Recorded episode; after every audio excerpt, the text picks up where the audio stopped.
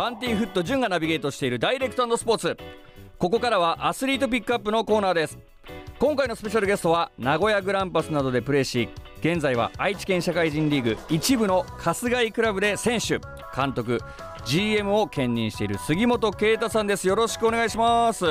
よろしくお願いします。もう杉本啓太さんとはですね以前グランパスライブ応援団の仕事でご一緒させていただいたんですけどもグランパスライブ応援団もちょっと初めてのことで2人であたふたしてましたよね最初の方は。あたふたしてましたね。ねもう本当に今日はどんな仕事なんだみたいな結構もう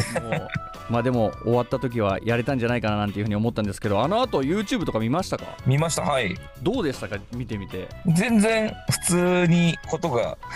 進んでましたよねしっかり。はい。本当に啓太さんのそのグランパス時代のね裏側トークとかめちゃくちゃ楽しかったんでもうぜひね、はい、この番組を聞いてるジッピーにもその YouTube 番組見てほしいななんていうふうに思いますけども、はい、まあ本当に僕ねあの初対面の時に思ったのは僕ずっと名古屋グランパスが大好きでもうグランパスファミリーの僕からすると、はい、もう杉本啓太さんってもうレジェンドなんですよね。本当に。なので、まあ、今回この ZIPFM ダイレクトスポーツで杉本啓太さんのその過去であったりとか現在、はい、そして未来についていろいろちょっとお話をお聞かせください、よろしくお願いします。はい。よろしくお願いします、えー、まずは今週はですねやっぱりその啓太さんがグランパスでまあ、現役をやっていた時の話もそうなんですけども、やっぱその前ですよね、はい、もう杉本啓太さんのそのサッカールーツを聞いていきたいなというふうに思うんですけども、はい、まず杉本さんがそのサッカーを始めたのはいつ頃なんですか？サッカー自体ボールを蹴り始めたのは保育園の頃からなんですけど、はい、ただチームとしてしっかりとチームに入ってプレーをしたのは小学校3年生ですね。その保育園の時って結構小さいじゃないですか。もう小さい時からボール蹴ってるじゃないですかはい。なんかきっかけとかあったんですか？うんなんか僕兄弟多いんですけど、はい、みんな上が野球で、うん、なぜか野球やりながら一人だけボール蹴ってたっていうイメージがありますね。もうじゃあ僕はサッカーだったっていうのをその小さい頃からなんかそのあったんですね違うことやりたいみたいな、ね、投げるよりも蹴るだったのかもしれないですね。でそこからまあボール蹴り始めて、まあ、小学生からチームに入るわけなんですけどもうその小学校のクラブチームか部活とかですか？もうスポーツ少年団ですね。えもうじゃあそのスポーツ少年団に入った時からもう俺はプロとしてやっていくんだとかそういう気持ちとかもうなんか勝ち上がる気持ちとかってあったんですか？そうですね。保育園のもう卒園アルバムもプロのサッカー選手になりたいって書いてたんでその当時まだ全然 J リーグももちろんなかったですし、はい、はい本当に企業のチームがやってたのが最初だったと思うんですけど、はい、その時からそうやって思ってたみたいです。じゃあでもその J リーグが始まったのが93年だと思うんですが、はい、もうやっぱりじゃあ啓太さんからしてみたらこの J リーグっていうプロサッカーリーグが日本にできたっていうのは大きかったんじゃないですか？そうですねちゃんとこうサッカー選手になりたいと思ったのはやっぱジーコ見てだったんで。ジーコ選手。はい、僕茨城出身で、はい、まあ、鹿島市の隣の潮来市っていうところに、はい、の出身なんで工場見学で住友金属に工場見学行った時に、はいはい、そこにあるグラウンドでジーコがボール蹴ってたのを見て、うん、ああこんな選手になりたいっていうのが最初のきっかけだったんですよ。えー、もうだからもう身近に世界的なそういう有名なサッカー選手がいたっていうのも大きかったんですね。そうですね。はい。えー、じゃあもうその小学生の頃から、まあ、J リーグというかそのプロ、まあ、勝ち上がる気持ちを持ったっていうことで、まあ、そこから、まあ、中学高校とずっとサッカーをやってたと思うんですけども、はい、その高校はどこの高校出身なんですか？高校は茨城県立鹿島高等学校っていう本当にあの普通の県立の高校ですね。ということはもうそのサッカーで選手権に出たとかインターハイに出たとかっていう経歴とかも持ってはい高校1年生2年生の時に全国大会出てますね。いややっぱその J リーガーになる人っていうのはやっぱそういう高校とかでも実績を持ってる選手やっぱ多いですよね。そうですね大体は結構そういう選手多いですけどまあ本当に全然関わらずプロになった人もたくさんいると思うんですけどやっぱりこの小学校中学校高校と啓太さんフォワードとか攻撃だったんですかやっぱり？僕の一番初めにもらったポジションははいゴールキーパーなんですよ。え？ー、そうなんですか？そうなんですよ。いやこれもう本当失礼かもしれないですけど啓太さん、はいそんな身長は高い方ではないですもんねそうですね。はい。ドッジボールがうまかったんですよね。あもうその理由だけで そうです、そうです。えあの、やっぱり昔の小学生のサッカーってー、、はいボールだったらみんなわーわーじゃないですか。そうですねシュートも別に強いシュートも飛んでこないうし、ん。ゴールも決められないっていうのがあって、全然面白くなくて、はい。そこでもう挫折して、はい。もうサッカーやめますって言って、えー、一回やめたんですよ。あそうなんですね。3年生の途中で、はい。キーパーやりたくないって言って、サッカーやめますって言ってやめて、はい。で、自分でボール蹴ってってしてて、そうなんですね4年生になるときに、まあ、顧問の先生が、ちょっとキーパーじゃなくてフォワードでやらないかっていう話になって、うんだったらチャレンジしてみるっていう感じで、ここからフォワードになったんですよね。フォワードはやっぱり得点を決める、まあ、花形じゃないですかポジション的には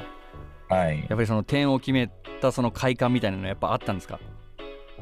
そうですね。やっぱりズバ抜けて足速かったんですよ。うんあの、本当に他の小学生と比べても、ズバ抜けて足が速くて、だってもう啓太さん、あの 50m5 秒8でしたっけ？そうです。速いめちゃくちゃ速いっすもんね もうだって小学生でリレーとかがあったとしたらアンカーでドベから1番になるぐらいの速さですもんねもうそれねはい、それそれもやったことありますね。えー、やっぱそうなんだはい。もうじゃあ小学生の頃から速かったんですね速かったですね。なんで、今は速い選手でも上手い選手多いですけど、はい。昔当時はやっぱり速い選手はそれで全部できちゃうんでことが済んでしまうんで、は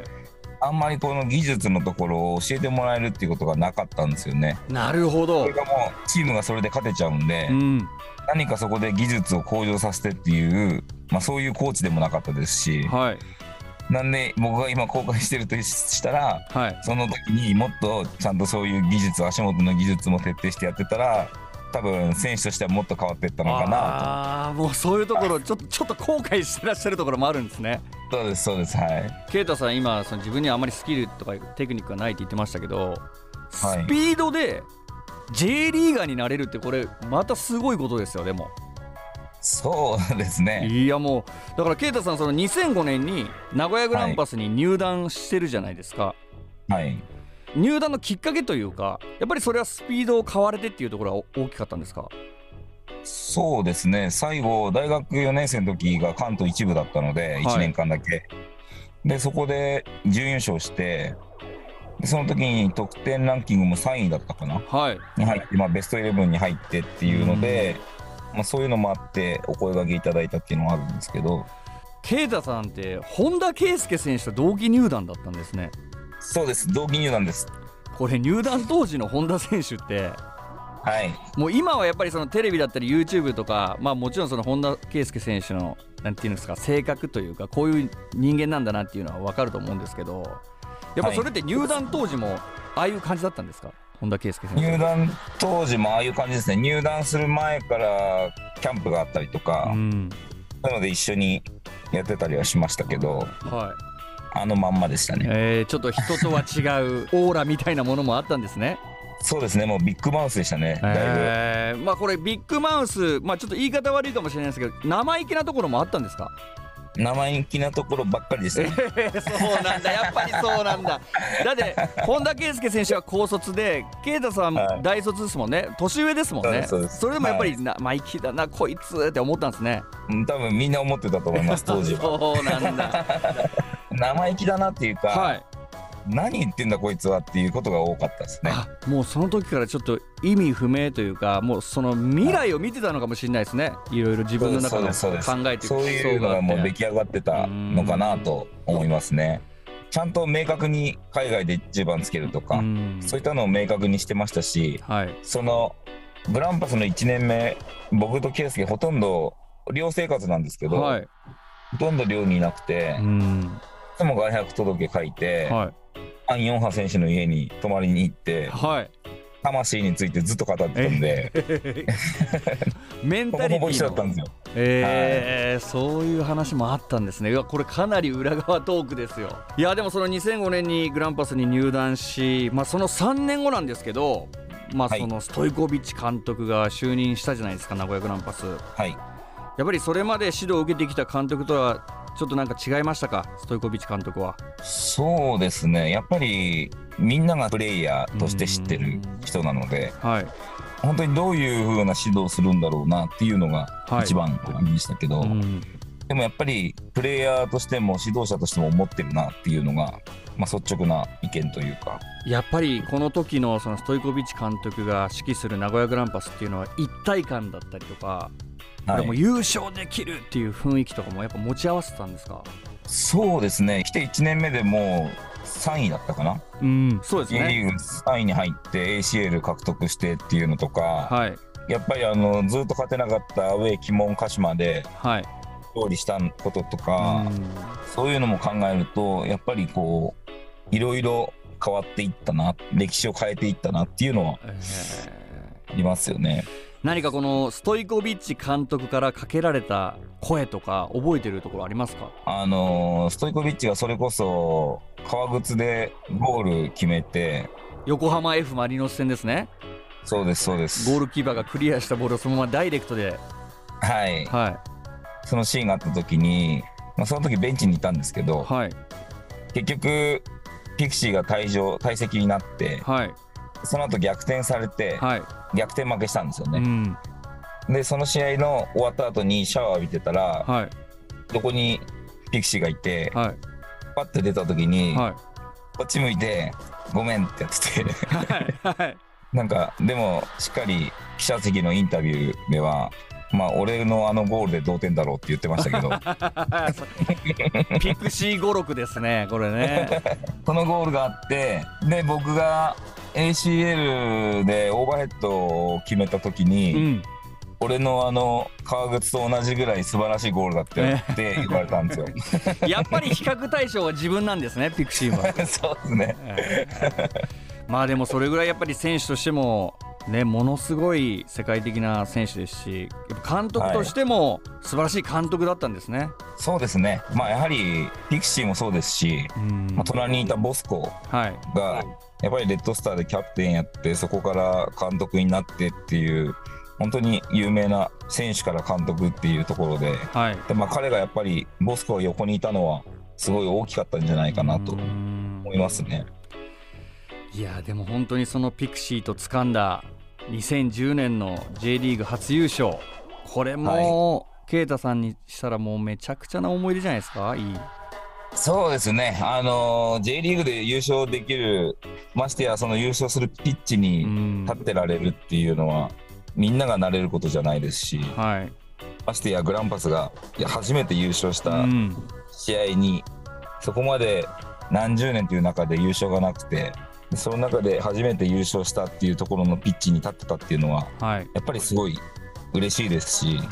本当にずっと語れることだと思う。いやでもこの2010年っていうのは啓太さん優勝っていうのもあったと思うんですけどもはい。啓太さん自身も結構なんか悩んでたというかその先発ではなくサブ、まあ、スーパーサブとしてあの起用されてたことが多かったと思うんですけど、い、ろんな1年だったんじゃないですかこの2010年っていうのは。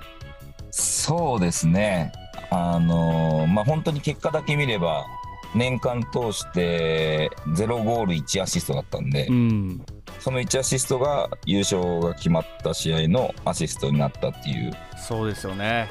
はい、湘南ベルマーレ戦右サイドドリブルで切り込んでのセンタリングで玉田選手のゴールですよね。そうですね、そのシーズン、その1アシストだったんで、僕もさすがに契約も厳しいなっていうのは自分でちょっと思ってる部分もあって、はい、うーんでも、その1アシストの重みっていうのは、やはり今になっても語り継がれてるっていうところで、そのシーズン、その1アシストでもその1アシストがあったから優勝もできてっていうような状況だったんで、はい、やっぱりその1ゴール決めることだったり、1アシストすることだったりっていうのは、すごい重みがあるなっていうのは、すごい感じてますね。あの、はい、映像、今でもやっぱり見返すところがあるんで、はい、本当、あのシーンは絶対に忘れないなっていうふうに思いますし、まあ、今、この ZIPFM を聞いてくれてる GP の中でも、グランパスファミリーの方いると思うんですけど、はい、やっぱり杉本啓太、杉井のことは忘れないなっていうふうに思いますよね。ありがとうございます。いやでも本当今週もう名古屋グランパスの話盛りだくさん。そしてまあ過去の話杉本啓太さんのねルーツについていろいろお話聞かせていただきましたが今週はですねちょっとお時間が来てしまいましたので、えー、杉本さんにはですねまた来週登場いただきます。アスリートピックアップ今週のゲストは杉本啓太さんでした。来週もよろしくお願いします。ありがとうございます